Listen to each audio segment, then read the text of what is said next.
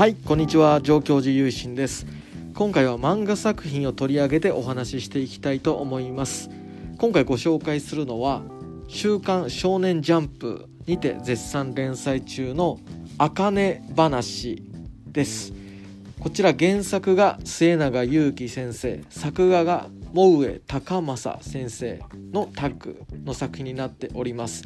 茜話。タイトルの通り話家さんをテーマにしたつまり落語の世界を描いた作品です。主人公のあかねちゃんは自分のお父さんが落語家であったんですね。でひょんなことからそのお父さんは落語家を引退せざるを得ない状況に陥ってしまいます。小さい時から父の落語に親しんでいた主人公の茜は自分が父のような人々の心に届くそういう落語をするお話をする落語家になりたいそして今一歩を踏み出すっていう感じの結構熱血スポーツ漫画的な要素もある落語のお話です。こちらの「あかね話」僕友達からめっちゃおすすめしてもらって読み始めたんですよ。2回3回ぐらい「あかね話読んでる?」って言われてジャンプ購読してても、まあ、そういえばなんか落語の漫画あったねって感じだったんですけどいいから読んでみろって感じでもうだいぶ背中を押してもらったんでそこまでおすすめされたら読まないのはもうね失礼ですからねそれで読んでみたらもうおすすめしてくれて本当ありがとうございますって感じでめちゃくちゃに面白かったですまず非常に漫画力が高いんですよね。どんどんどんどん読み進めてしまう。最近だと「鬼滅の刃」とかがもうめちゃくちゃ漫画力が高い漫画として有名で普段漫画あんま読まない方でも今何が起こってるのかとかキャラクターがどういったバックボーンなのかっていうのがスイスイ分かる。頭にどんどん物語が入ってくるっていうそういう構成のうまさが漫画力の高さだと思うんですけども茜話も非常に物語のテンポの進み方だったり小回りだったりすごくこうめくる手が止まらないっていうかどんどんどんどん読み進めてしまうっていう魔力を持った素晴らしい漫画ですね。いやまた先ほども申したようにですねこちら落語っていうとこう座りながらやりますから止まっているようなそういう静かな世界観なのかなと思ったらもうとんでもないんですよさまざまな癖のある魅力的な個性的なキャラクターたちが織りなす落語その講座の中でもう熱血スポーツバトルが繰り広げられるっていうのはすごい熱さがあってジャンプ的なもうこれは落語ですわって感じ素晴らしいもう打ち震えるぐらいの熱さがあるんですよね。でさらに言うとこちら世代交代の物語でもあって親から子供へっていうそういう夢のリレーとなっているようなお話になっていてあかねちゃんは自分のお父さんがなれなかった真打ちっていう落語で一番こうマスターのクラスですね。その真打ちを目指して父の夢も同時に背負いながら走っていく少女なんですけどもそうした世代を超えたサーガっていうのが、スター・ウォーズにもね通じるようなどの世代の人が読んでも必ず自分と同じようにこう感情移入できる年代のキャラクターがいるっていうか主人公のあかねちゃんにも感情移入するしそのお父さんだったり家族だったりあかねちゃんのお師匠様であったりさらにその周りを取り巻く大人たちであったり主人公のライバルであったりいろんなキャラクターに自分自身のことを重ねて楽しんでいけるそんな作品じゃないかなと思って非常にお話の展開というのがスピーディーでまた主人公が持つこうちょっとした、えー、と不安的なことだったりっていうのも少年漫画的にこうスイスイスイスイ進んでいってそしてそれが軽く扱ってないっていうか問題と向き合ってるんだけどその乗り越え方だったりがすごい合理的だし週刊連載っていうペースで見ても後に引かないっていうかくどくないですよね。だけどちゃんと読者側はその主人公の成長をそんな突飛なことだなんて全然感じないんですよ。あかねちゃんめっちゃ頑張ったやんって感じで感情移入できる。そうしたジャンプでやっぱり必要な要素である努力っていうのもね見えるしライバルとの友情っていうのもそうだしそして茜話っていうことで自分のその落語自分にとっての勝利っていうのもつかめる。その茜ちゃんの姿っていうのをこれから見ていくことができるんじゃないかなと思って今第4巻がですね来月の12月2日に出るんですごい楽しみにしております。まあそんな感じで、えー、今回は友達から勧めてもらった漫画もめちゃくちゃ面白かったです「あかね話」を紹介してみました。主人公のねあかねちゃんのキャラデザもすごい今っぽいんですよ。黒髪でインナーカラーでピンクが入ってるっていうちょっとギャルっぽいっていうかピエンっぽい感じなんですけどすごい主人公のねあかねちゃんはまっすぐでなんか最初だからギャルが落語やるのかなっていうお話かと思ったんですよ。そういうギャルものの作品なのかなと思ったら、ま、そういうわけでもないつまり今風の子が伝統芸能である古典の芸能である落語と向き合っていくっていう、ま、そうしたことを示すのにも結構派手めな外見ってのが生きてくる。そういったものを分かりやすく伝える。今風の子が伝統芸能を真面目に向き合ってやり遂げるっていうそういった熱い熱血漫画です。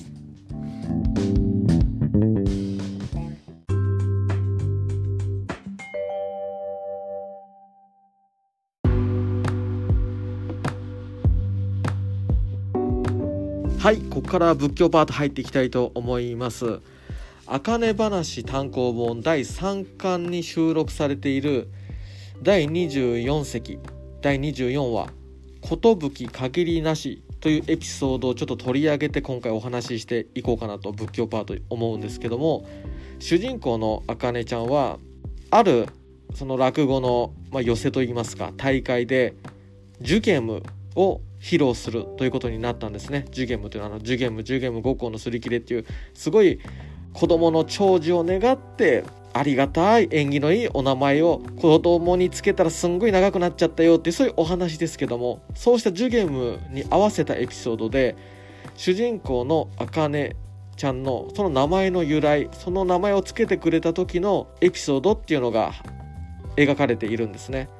あかねちゃんは実際の予定日よりも早く生まれてそうしたところで遠くに仕事に出ていたお父さんが急いで病院へと走っていく。そして夕日が差し込む病室でこの子の名前あかねっていうのはどうだろうっていうそういう提案をするですね。そこにはいろいろな思いが描かれていて適当に子供の名前つける親なんていないよっていうふうにお母さんから今の茜に教えてもらうんですね。お父さんはいろいろ考えていたんだよっていうことでそこで話はジュゲームに戻ってこのジュゲムジュゲムというお話この肝は何かそうしたところで展開されるお話でちょっと引用させていただきますね。江戸時代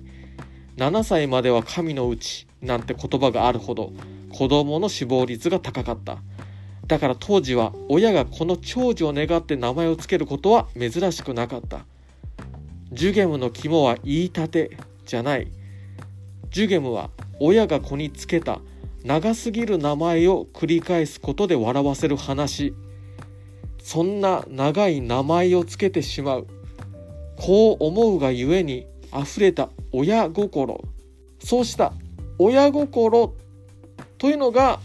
このお話の肝中心になっている。ということですね。ただただ長い名前を言い立てて笑いを取る。そうした芸のうまさを披露する、まあ、そうした側面はあるとは思いますけどもジュゲムというお話はそこにクローズアップするべきではなくて当時その長寿を願って子供に名前を縁起のいい名前を付けるってことは珍しくもない。そこは笑うところではない。そうじゃなくてそれがいっぱいいっぱいたくさんついちゃう。そこはおかしい。確かにおかしいんだけどそこには切実な切なる親の子に対する我が子に対する願いがある。それをただただいい話だなっていう風にするんじゃなくて僕が主に一つ笑いを加えることでより柔軟にエンターテインメントとして構成されたそこに芸能としてのジュゲームのうまさがあって魅力になってるんじゃないかなというふうにも感じました。僕がこうした流れの中で考えた感じたことっていうのは仏教にも法話というものがありますね。もともと落語っていうのは浄土真宗の不死談説教といって節を回してリズミカルに笑いを取りつつ仏教のお話をするっていう一種の法話がそれが原型となって落語へと大衆芸能へと発展したというふうにも研究進められておりますけどそのようにもともと仏教と落語っていうのは密接な関係があるんですね。その教えを伝えるために場を沸かせる和やかな雰囲気にするそうした一つの面が特化して落語になっていったっていうふうにも考えられると思うんですけども僕たちお坊さんも落語ではないですけども法話をするオチのある話をする。そのオチっていうのは仏様に救われますよっていうそういった信仰的なオチ。それがあるお話をする。そして法話っていうのはその肝は何かっていうことですよね。例えばおっかない顔してすごい早口で何かを言いくるめたりこれはこうなんだぞっていうふうに主張するということじゃないですよね。法話っていうのは仏様の願いを届けるお話だと思います。勉強会じゃないですよね。仏教の学びっていうのはお勉強ではないですし僕たちの心を揺さぶるものじゃないと法話じゃないんじゃないかなって僕自身に言い聞かせているんですけど法話っていうのはありがたいお話とかじゃなくてその本質は願いだと思うんですよね。仏様の願い我が子を思う願い。これは仏様が僕たちを思ってくれる願い。それを僕は一つのこう媒体となって仏様の願いを届ける。そうしたお話語りが法話だと思うんですよ。だから自分の考え主義主張を言うんじゃなくて仏様の教えを届けるために僧侶は存在している面がある。そして法話に求められる中心の肝っていうのは聞いてくださる方の心を揺らすことじゃないかなと思っています。すごいためになったお話とか勉強になるお話とか。そうした要素っていうのは結果そうなるものであって例えば3歳や5歳の子供が何気なく発したことが大人たちの心に突き刺さることもあると思います。そうした心を揺らすということが法話に求められる技術であって姿勢であるのかなというふうにも思っております。おそらくそうした本当の意味で聞いてくださった人の心を揺らすことができるっていうのは僧侶の人生においても一度あるかないかということになるのかもしれないですけどもややもすると僕とか特に知識とかで学んだりすることがもう趣味みたいなところもあってうんちく解説だったりトリビア解説だったりとかそうした法話というか、まあ、実際そういうのは緩和と言いますかね。感じたことを話す緩和に当てはまるんですけどもそうしたことになりがちなんですけどもあくまで私たちは仏様の願いを預かってそれを共に聞いていく。私たちはお話しすることで聞くという。そうしたスタンスというのを忘れて我に走ってしまったら我に走ってしまったらそれはもう法話とは呼べないなっていうふうに自分自身に思って常に考えるようにはしております。今回はその茜話のジュゲム。そのジュゲムのエピソード肝とは何だろうっていう一つのそういう問いかけから考えたことをお話しさせていただきました。というわけで、あかね話、本当に勧めてくれた友達にはもう感謝しかありません。もう速攻 LINE で、あざまーすとね、めちゃくちゃ面白いですって感じで、もう感謝ですね。本当に、こういうの面白いよ、あれ最高だよっていうのがあったら、もうどんどん教えていただけると嬉しいですね。自分自身で拾える範囲ってやっぱ限られてるんで、いろんなものを、これいいぜっていろんな美味しいものをこう教えていただけたりすると、もう感謝しかないって感じですね。まあ、そういう風にですね仏教の輪っていうのも広がっていたと思うんですよ。おこれいいぜみたいな感じで、まあ、そうしたところでやっぱりあ仏教と漫画エンターテインメントはもうこれは同じ広がり方やなって感じでね。まああのたくさんこれからも漫画読んでいきたいなと思います。そんなこんなで今回は茜話から考えた仏教の法話とはっていうことでちょっと簡単に雑談してみました。また次回も聞いていただけると嬉しいです。合唱。何万ダブ。